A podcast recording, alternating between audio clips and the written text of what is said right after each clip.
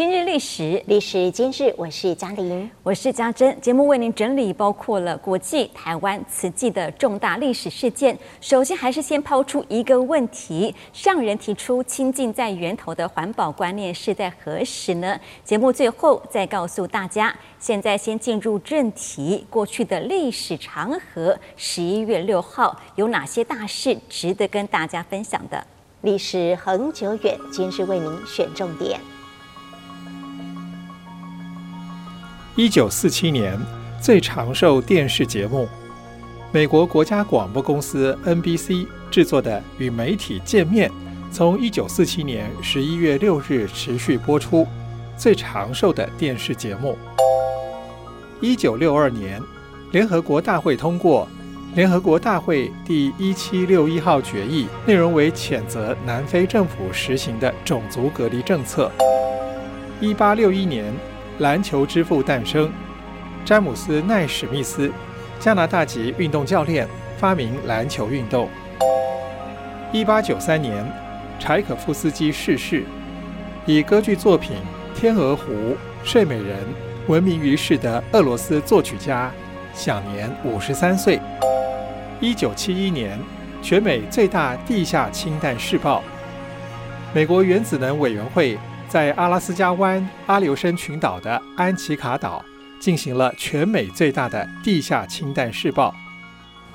我们挑选了一九七一年十一月六号美国的氢弹试爆，这军事竞赛值得反思，也意外地催生了这一个组织，大家或许都不陌生，就是绿色和平组织。一场试爆啊，怎么会和它有关联呢？要回到一九六零、一九七零年代，当时的国际氛围，其实在历经了第二次世界大战后，全球都渴望和平。然而，苏联和欧美盟国之间的冷战呐、造成了韩战、越战以及以巴冲突和古巴导弹危机等等，要比谁的武器更先进、更有威力，因此核军备竞赛层出不穷。美国就是在一九六九年的十一月公布计划，在一九七一年隔年的十月，在偏远的安琪卡岛来进行氢弹试爆的试验。安琪卡岛在哪里呢？它位在于阿拉斯加湾阿留申群岛之间。它原本呐是美国联邦野生动物园保护区，有一百三十一种海鸟。但是较早期的一次。规模较小的核测试将全岛野生生态都给清光了，而一九七一年的这一场测试将会比上一次强五倍之多，是一场的生态运动呢，因此就在温哥华诞生了，就叫做绿色和平。这个名字的来源也很巧妙啊，原本呢是提议成立一个公民团体来阻止核武。阻止的方法也很直接，就是呢，我们应该开艘船到阿拉斯加去。而在讨论如何物色愿意来参加行动的船只跟船长，随性的就把船给命名了，就叫绿色和平。不过这绿色和平四个字啊，都是重点，表达出了和平跟生态结合的这项运动。这个词呢，也深入民心，直到现在，他们的据点。遍布全球。的确提到了绿色和平，在台湾我印象中啊非常的深刻，就是和洗面乳有关的一场运动。过往洗面乳都会添加柔珠，像我本身啊过去也蛮常买这种含有柔珠的洗面乳，因为呢能够去角质。而在二零一六年，绿色和平与在地的台湾环保团体合作，举办一连串的活动，就像是有穿上柔珠人的玩偶，来吸引大家注意。沟通、了解柔珠产品的危害，推广减速的观念。尤其呀、小小的柔珠，它体积是相当的微小的，污水处理系统啊难以过滤和阻拦，最终是流到大海里。意思是塑胶微粒会对海洋造成危害。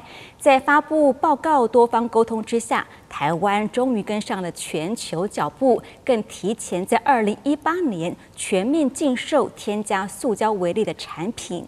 是，那么谈到了许多的团体来带动环保的意识哦，在二零一六年的十一月六号这一天呢，有气象专家、宗教处的同仁跟慈济志工是即将前往到摩洛哥参加第二十二届的气候变迁会议，上人呢就要大家把握因缘了，向大众来呼吁。亲近在源头这个观念，不要再随着欲念开发、争利来危害地球，让后代的子孙没有平安生存的环境。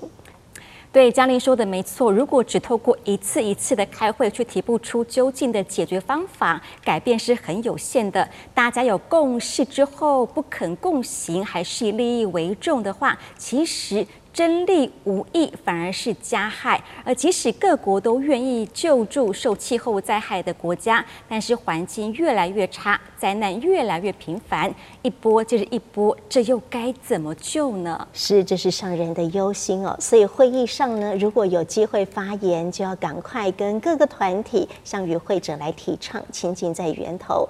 除了是做好资源回收、减少垃圾，更要减少浪费惜物的观念。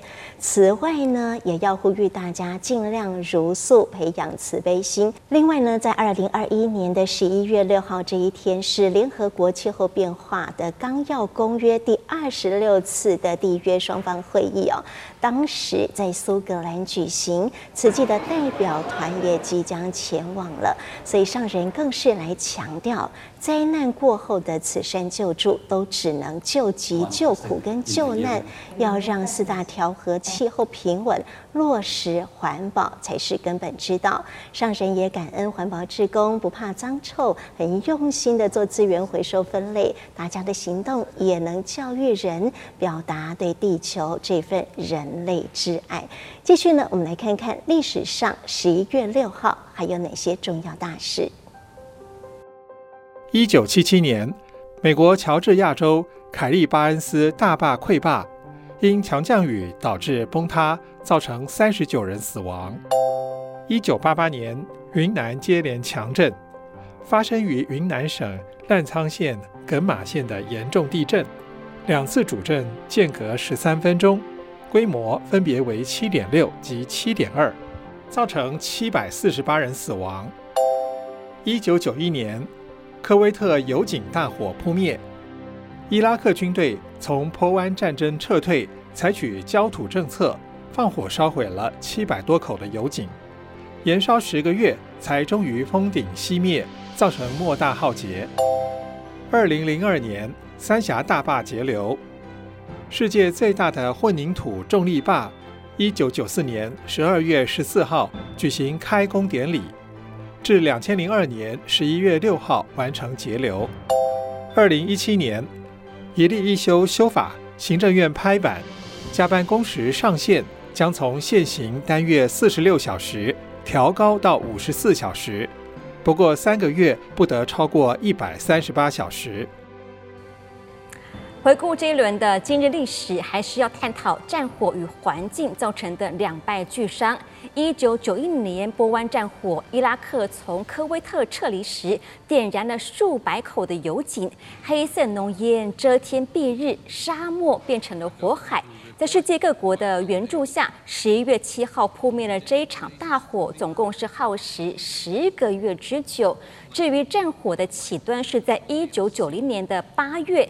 伊拉克入侵科威特，短短几天内控制科威特全境，伊拉克就点燃了油井，目的啊有很多种，包括了早期是利用烟雾以及碎片影响联军卫星的精准度，还有空军的视野，并且借此来阻止联军地面部队挺进，掩护伊拉克军队的部署。是另外一种可怕的说法是哦，这个伊拉克是抱持这种心态，我得不到，你也别想得到哦。所以除了这个放火烧油井，还为了增加灭火的难度，在四周围埋下了大量的地雷，就让它白白燃烧，连续十个多月之久。十个月怎么想象？用数字来告诉观众朋友好了。在科威特拥有一千三百多口油井，超过一半七百三十二口油井啊都被点燃了。大火每天燃烧掉大约是七十一万吨的石油，相当于全世界每天产量的百分之十二。而当联军重新夺回科威特之后，私人承包商总共是花费了十五亿美元来扑灭油井的大火，直到一九九一年十一月六号的这一天，最后一口燃烧的油井才熄灭。而且不止如此，为了防止美军来进行两栖登陆作战，伊拉克的军队啊，把四百万加仑，相当是有六百万到八百万桶的原油倒入了波斯湾，这也造成了历史上最严重的原油污染。而在伊拉克方面，他声称哦，这是因为美军空袭破坏了储油罐所造成的。不管原因如何，已经对海洋、对生态造成了难以挽回的污染。是的，其实，在大火扑灭之后的隔年，一九九二年，有进行一项研究，科威特油田大火每天排放的二氧化硫会产生酸雨的，这是美国电力公司排放量的百分之五十七。至于二氧化碳排放量，是全球排放量的百分之二。烟尘排放量也达到每天的三千四百公吨，而在科威特国土本身啊，这聚集了沙子，还有没有点燃却溢出来的油，以及燃烧油井产生的烟灰，形成了一种相当坚硬的沥青混凝土层，这覆盖了科威特将近是百分之五的陆地面积。是后果真的是非常的可怕。我印象中呢，在二零二一年的十一月六号这一天，北区岁末祝福上人开示时就谈到了天灾人祸会造成惨重的伤亡，尤其是人祸的动乱最难以消止，影响深远。因为自然的灾害呢，只要凝聚大家的爱心，同心协力重建家园，我们可以建设出更为稳固理想的建筑，来保障大家的平安。最怕的就是人心不平衡所引起的人祸战乱，因为一旦随着无明贪念争权夺利大动干戈，战火是难以平复的，不断呢会有生命死于战争，造成很多家庭的破碎，而且动乱之中生命是完全没有保障，不仅造成了经济的低落、物资匮乏，有些国家居民长期就已经很饥饿了，这时候即使使国际的人道组织有心来救援，却因为受阻于这些战火，民众是越陷困境。好像相同的历史会重复上演一般，因为上人也回忆到了七十多年前，台湾也在太平洋战争的炮火之中，许多青壮人啊，被迫是投入到战争里头。而等待战火平息，期盼他们回家的家人，最后只得到一个骨灰瓮。因此，上人就回忆了当时他还年幼，但是那个时候的景象就成为脑海中深刻的记忆。而这几十年来，台湾很平安，而且经济繁荣。这一代的人说的是我们吧，应该是很有福的。尤其科技发达，带来许多便利和享受。上人很感恩有便利的科技，可以迅速得知天下事，和国际间的慈济人见面交谈。但是也更要来善用科技。与人互动，把善与爱的道理传出去，来推动、启发、汇聚点滴，成就爱的大连结。是因为上人说到啊，地球的这个资源本来就非常的丰富，提供给我们众生来生活。可是啊，全球人口越来越多，而且大家都希望可以享受到这么便利的科技，对地球环境来说啊，就是造成了严重的破坏跟污染。所以我们现在所享受受的这些电子用品啊，它原本的制作原料都是要破坏大地开采而出的哦，而且还要经过层层的提炼、挖矿、层层加工才能制作完成。得来不易的电子用品，我们的汰旧换新的几率啊更高，产生了严重的垃圾问题。所以现在呢，我们要关注的就是这些电子产品、电子垃圾，如果处理不慎呢，也是会造成严重的环境污染。那么我们的环保志工们看起来平常啊很不起眼的这些资源回收所进行的垃圾分类、资源再分类的动作，其实都在减轻地球的负担。好，继续带您回顾此季历史上的今日。一九九八年，中国大陆特大洪灾，因为湘江与洞庭湖溃堤，灾情最为严峻。慈济基金会重点援助望城县、华容县，赈灾团前往发放大米，帮助三万四千七百八十四位灾民。一九九八年，花莲慈济医院肝脏移植计划本日通过卫生署审核，东台湾第一个肝脏移植小组诞生。二零一零年，新加坡医疗志工培训，新加坡慈济健检中心首次举办医疗志工培训课程，约六十位志工参加。二零一零年，慈济日本分会大阪联络点正式成立。由赵子宇担任负责人。二零一二年，苏拉风灾修缮，慈济基金会即日起为苏拉风灾受灾的花莲县秀林乡河中部落乡亲修缮家园，共计十三户。十二月二十一日完工入厝。二零一二年，跨海驰援桑迪风灾，慈济基金会驰援美国桑迪飓风灾民。从台湾空运的首批物资两百五十箱香鸡饭，今日运抵新泽西分会。二零一六年，纽约社区健康日，慈济美国纽约分会首次与布鲁克林政府合作，于市政厅举办社区健康日，为居民提供牙科、中医等多科别的医疗咨询。刚看到了，一九九八年十一月六号，东台湾肝脏移植小组在花莲慈济医院诞生了。我们来谈谈肝脏移植吧。台湾其实是亚洲之先，在一九八四年完成亚洲首例，而操刀者就是亚洲换肝之父，现任长庚医院名誉院长陈兆龙教授。他精湛的换肝移植技术享誉国际医界，而他也曾经回忆。早年在加拿大进修时，肝移植手术啊，他形容这个血液像瀑布一样流出，甚至要穿着长到膝盖的鞋套，才能避免双脚泡在血水中。但也知道肝脏移植能够让台湾的肝硬化还有肝癌病人开启第二人生，因此他咬牙学习肝移植技术，回台湾建立团队。是。这都要感恩医护团队的付出，可以造福病患。而来看到的呢，是在东台湾第一个肝脏移植小组，是在花莲慈济医院。而在花慈的第一例肝移植手术呢，是在二零零三年，当时负责手术的李明哲医师就曾经说过，非常感恩慈济可以送李医师呢来出国进修，也给他很好的机会跟环境，提供经费、设备等等。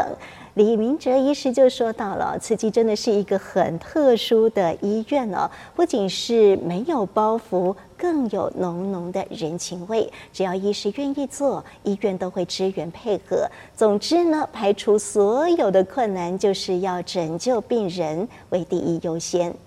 好，提到困难，这真的是很困难。在两千零四年，一名患者因为车祸脑死，李明哲更创下了摘器官、植入一个肝脏、再植入两颗肾脏的连续四台刀，这真的是不可能的记录，超过二十四小时马拉松式的手术。他当时啊，其实还算年轻哦，不到四十，有活力。有体力，但是马拉松式的手术还是累瘫了。他说呢，这样的记录不是要证明他有能力，而是有毅力。他更说，病人是苦苦等待，他能够不做吗？累不累已经是其次了。对他来说，开刀是一种信仰。不要问他为什么。继续为您整理我们精选的慈济历史。二零二二年十一月六号，医师节庆祝表扬，新北市第十届医疗公益奖，台北慈济医院医师检验师杨纯纯获颁服务贡献奖，医师吴炳生、黄文国、苏文林获颁医疗贡献奖。嗯，每天哈，就是到中午的时候就一出来的时候就哇，那一脱下来满身都是汗，世纪大灾难，心里是非常的恐惧哈，而且就是。呃，很容易会有那种灾难症候群的这个这种感受。呃，我们收治的一个病人人数占了全国的重症病人的百分之七。台北慈院成立新冠专责病房，还曾是全台收治最多患者医院，更创下院内零感染记录。医护人员坚守岗位，这一年齐心对抗疫情，拯救生命。二零一七年十一月六号，马来西亚槟州遭遇严重水灾，槟城百分之八十地区泡在水里，七人死亡。你家到到哪里？到这边了。哇，小心啊！第一要清扫。第二是热食，第三是医疗的服务。是因为我们用行动厨房哦，真的是啊一个很大的助力。马来人、印度人都吃，因为是 vegetarian food 啊。除了槟城其实志工全体动员，跨州驰援，协助清扫环境及发放物资。这是一定要来，我们是一家人嘛，大马联心嘛。今次我爱来送福慧床好了啊。有帮助吗？有啦，好多帮助啦，有帮助，有瞓得又好舒服嘅。谢谢你。二零一七年的天灾，全马爱心动起来。一九九四年十一月六号，美国功德墙揭幕。美国佛教慈济义诊中心周年庆，阿罕布拉市、蒙特利公园市两市市长前来道贺。红色布幔下的功德墙揭幕，感恩当初民众捐款筹建。一年多来，义务医护已达上百位，培育了八百多位志工，服务四千多人次，持续不分族裔深入社区，让更多弱势民众减轻病苦。一九八三年十一月六号，筹募慈济医院建院基金。慈济在台北市空军官兵活动中心举办首次大型义卖活动，而得标人志不在义卖品。我是因为，对贫困的这个同胞啊，付出最大的爱心。首次大型义卖也是以善传家，志工依循母亲遗愿，将他平生所爱的首饰，价值约一百万元，都捐给慈善。慈济医院二次动土，在隔年的一九八四年四月二十四号，从动土整地到动工，从大型义卖到捐滴零钱，第一家慈济医院克服难关，以爱兴建。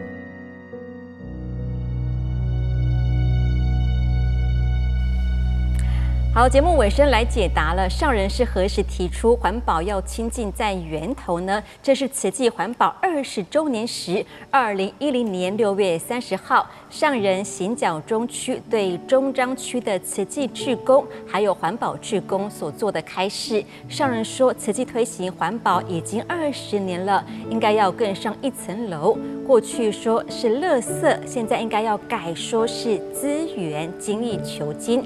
而现在大家都知道要做环保，但还是要再跟大家说，环保啊要亲近在源头，希望大地要清净，环境要卫生，人人才能健康，让它精致化、精致化。是从源头开始清净哦，意思也就是呢，家家户户从个人家庭就要把这些瓶瓶罐罐啊清洗干净再回收。另外呢，也是说我们每个人的心灵要净化，减少物欲跟消除烦恼，人心净化，这个是净化在心里头的，才能够真正的解决垃圾的问题。好，我们的节目啊也是要进化，为大家整理最宝贵历史。今天的今日历史就进行到这里了。我是嘉珍，我是嘉玲，我们下次见。